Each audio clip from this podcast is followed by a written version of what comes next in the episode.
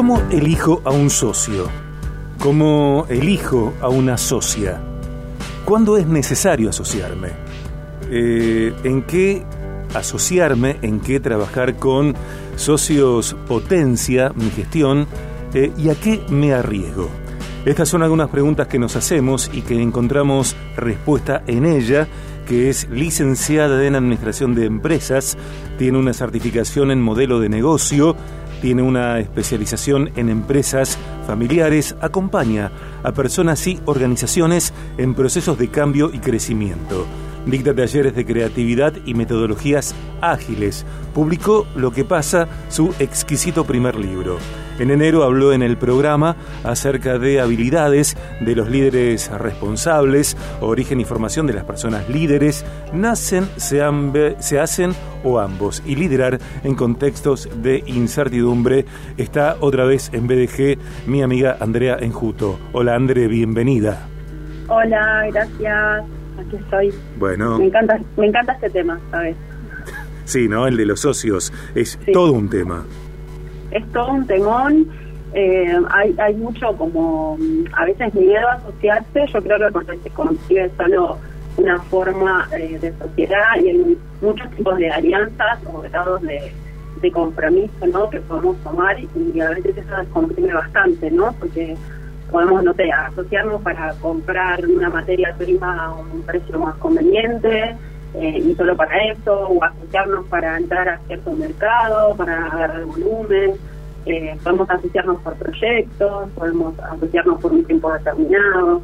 Eh, entonces, a veces podemos hacer más, pero nos quedamos chiquitos porque la verdad que detrás de la palabra sociedad yo a veces me encuentro mucho temor, ¿no? A que salga mal, a quemarnos. Eh, y, bueno, está bueno charlar del tema. Me parece que ya en lo que estás eh, comentando como contexto eh, aparecen algunas respuestas o consideraciones. Por ejemplo, que, que hay diferentes tipos de sociedades con distintos fines. Más allá de eso, André, ¿cómo elijo yo a un socio? ¿Cómo elijo yo a una socia? A mí parece que algo clave es primero preguntarme qué es lo que yo necesito. Si estoy necesitando un socio, a veces pasa que, me siento muy solo y el negocio tiene mucho potencial o sola. Eh, y entonces preguntarme qué necesito. Eh, cada negocio tiene unos recursos claves y unas actividades clave que necesita desarrollar para crecer. Eh, y siempre que los beneficios de asociarme con alguien sean superiores a tercerizar eso o contratarlo, tiene sentido una sociedad. entonces me parece que esa es la primera pregunta a veces cuando hablamos de socios y de recursos clave, lo primero que viene a la cabeza es el dinero, ¿no? Eh, como algo, un recurso eh, escaso. Y la realidad es que es uno de los más fáciles de conseguir cuando hay una buena propuesta de valor. Eh, es lo más fácil de conocer el dinero, conseguir el dinero, ¿no? Porque para las buenas ideas hay, hay dinero en, la calle y, y, a veces no es tan estratégico asociarse por eso y conseguirlo, a lo mejor en forma de préstamo.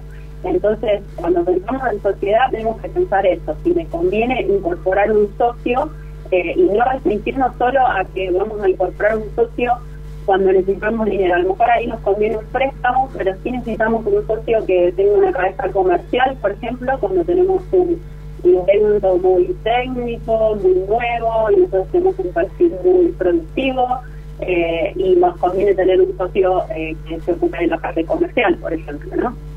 Bueno, esto, eh, escuchándote, pienso en que es clave la complementariedad, digo, que socios no hagan ambos lo mismo, sino que tengan como fortalezas diferentes y que a la vez sean complementarias para potenciar la empresa toda. Sí, eso, eso, es, eso es clave. Yo la verdad que, que, en la práctica lo veo un montón. A veces tres socios que son muy afines, comparten valores, pero digamos como que hacen lo mismo. Eh, y tenemos que saber que a lo mejor vamos a tener que tercerizar una parte eh, importante del negocio. No sé, si el diseño, por ejemplo, es fundamental, vamos a tener que contratar eso siempre y a veces eh, si somos todos, hacemos lo mismo en los socios, conviene incorporar a alguien que nos complemente, ¿no? Cuando es una de las áreas fuertes o importantes para el éxito del negocio, ¿no? Tal cual. Eh, un gran empresario eh, eh, rosarino de repercusión nacional, un, empresario clave, me dijo alguna vez aquí en BDG que, mm, bueno, él había comenzado su empresa, una empresa preponderante, en América incluso, y empezó solo. Y en un momento uno de sus empleados, entre comillas, que fue creciendo, que fue adquiriendo saberes, potencial, expertise, bueno, se transformó en uno de sus socios y le dijo, lo que yo gané hasta acá eh, es mío, vamos a compartir lo que ganemos juntos. Digo, la distribución de lo obtenido es un tema también. Es un tema, sí. Yo, yo lo que digo siempre antes de, de comenzar la relación para mí hay aspectos, yo le uso una R porque me gusta, me, me gusta así, me boté, me técnicamente, ¿viste? Me acuerdo con la R. Me parece importante hablar de los roles, de las responsabilidades que va a asumir cada uno. Son las cosas que después generan ruido eh, cuando no están claras. Y sobre todo se da mucho cuando estamos, nos asociamos con un amigo, con un colega, con alguna, con familiares, ¿no? Eh, que esté claro cuáles son los roles y responsabilidades de cada uno cuál es el riesgo que queremos asumir, eh, cuán rápido queremos crecer. Eh, y también lo más importante, otro tema muy importante, las recompensas y las retribuciones. O sea, ¿qué vamos a obtener eh, en, recompensa por el aporte que hacemos, sea en dinero, sea en tiempo, sea en know-how? esas cosas son muy, muy importantes de hablarlas en las previas. A veces cuando hay mucha confianza, yo veo que hay como un pulgar de ponerla sobre la mesa y es un error grave eso, porque después en el ruedo de negocio, cuando empezamos a girar, eh, se genera un ruido que podría no haber estado, no sé si me explico. Sí, yo creo que te entiendo. Eh, André, ¿qué pasa con los valores? Eh, porque podemos estar de acuerdo en eh, participar juntos de una empresa, de una gestión comercial, de una gestión empresarial. Sin embargo, podría ser que eh, la persona con la que me asocio y yo tengamos valores distintos que no tienen que ver con lo empresarial, que no tienen que ver con lo comercial, que tienen que ver, por ejemplo, con el modo de tratar al personal o incluso que puedan tener que ver con la vida personal de cada uno. Bueno, yo creo que tiene un eh, tiene un peso muy importante y no hay que minimizarlo. Y esto te lo digo de, la experiencia más de, la calle que de una cuestión teórica. Eh, porque después entran en juego un, montón de cosas, en qué negocios nos metemos, esto, cómo, cómo tratamos al personal, qué cosas admitimos y no admitimos como conductas. Eh, así que el tema de los valores es muy importante y siempre es como tener dinero en el banco, coincidir en valores, ¿no? Después cuando vienen las crisis o los momentos difíciles, es como que tenemos con qué hacerle frente al momento. Ahora, si ya tenemos como un desacuerdo en valores importantes, eh, después vamos, va, a ser más complicado, ¿no?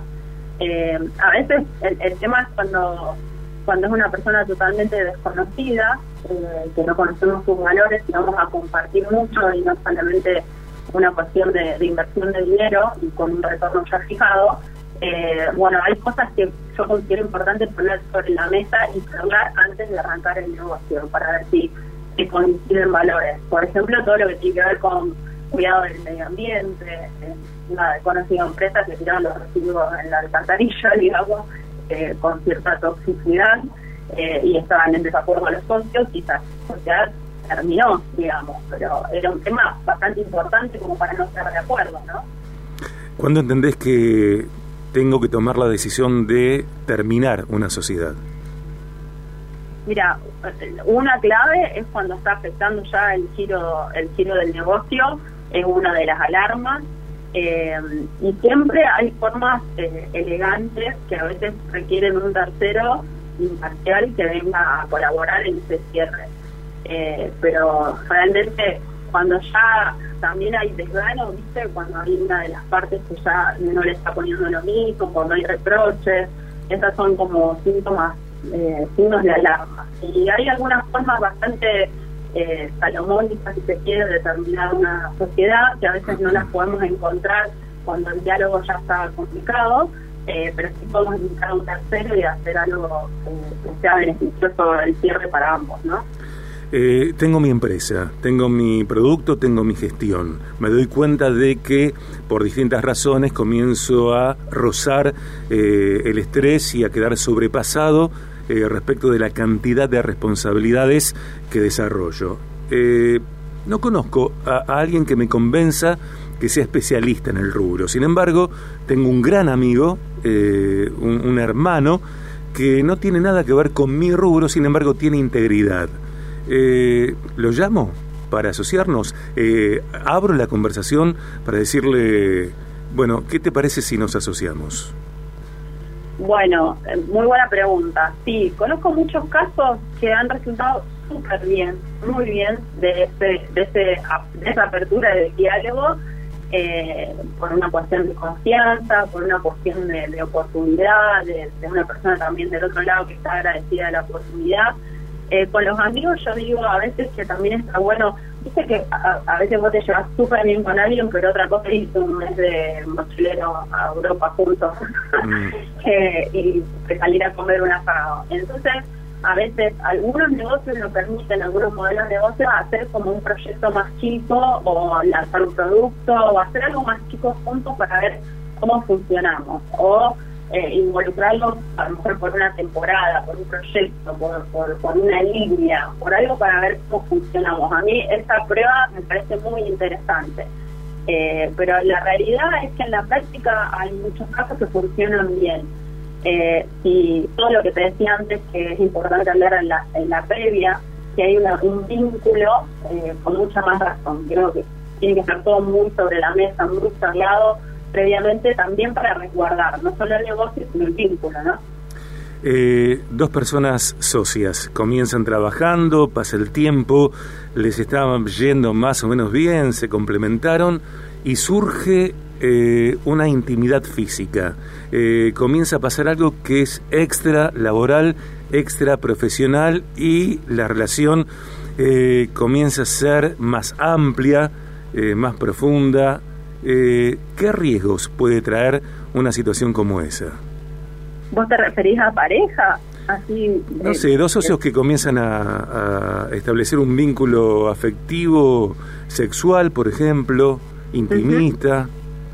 Bueno, eh, creo que si las cosas están claras puede funcionar. La verdad que hay de todo. Ahí ya eh, depende mucho si... Cada sociedad es un mundo.